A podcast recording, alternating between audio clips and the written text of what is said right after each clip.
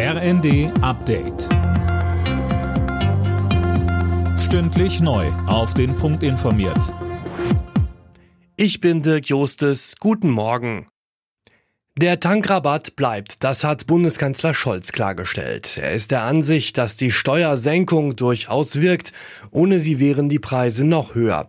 Zu der Ankündigung von Wirtschaftsminister Habeck, das Kartellrecht zu schärfen, sagte Scholz. Es ist jetzt richtig, dass wir wegen der aktuellen Entwicklung der Preise äh, genau hinschauen, dass auch das Bundeskartellamt sich jetzt bemüht, das Notwendige zu tun und dass wir dabei aber auch untersuchen, ob die Instrumente und Möglichkeiten, die wir haben, ausreichen und uns dann auch nicht scheuen, gesetzgeberische Maßnahmen zu ergreifen, wo wir Effizienzdefizite feststellen.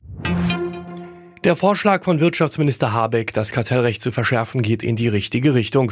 Das sagte der Vorsitzende der Monopolkommission Kühling der Stuttgarter Zeitung. Das wirke aber nicht kurzfristig, außerdem brauche das Kartellamt dafür zusätzliches Personal.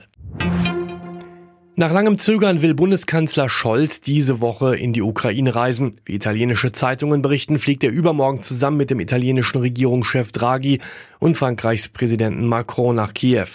Sönke Röhling vorab macht der ukrainische Präsident Zelensky Druck. Er fordert von der Bundesregierung, dass sie sich endlich mal eindeutig positionieren muss. Es dürfe kein Spagat versucht werden zwischen der Ukraine und den Beziehungen zu Russland, so Zelensky im ZDF. Er kritisiert auch, dass Deutschland später als andere Staaten begonnen habe, die Ukraine militärisch zu unterstützen. Bundeskanzler Scholz wies am Abend allerdings erneut zurück, die Lieferung schwerer Waffen hinauszuzögern. Es gehe um komplizierte Systeme, an denen die ukrainischen Soldaten erstmal ausgebildet werden müssten. Und das finde gerade in Deutschland statt.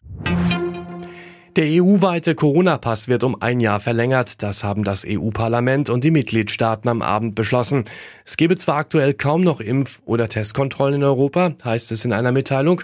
Sollte aber eine neue Virusvariante auftauchen, ermögliche der Corona-Pass freies Reisen in der EU. Alle Nachrichten auf rnd.de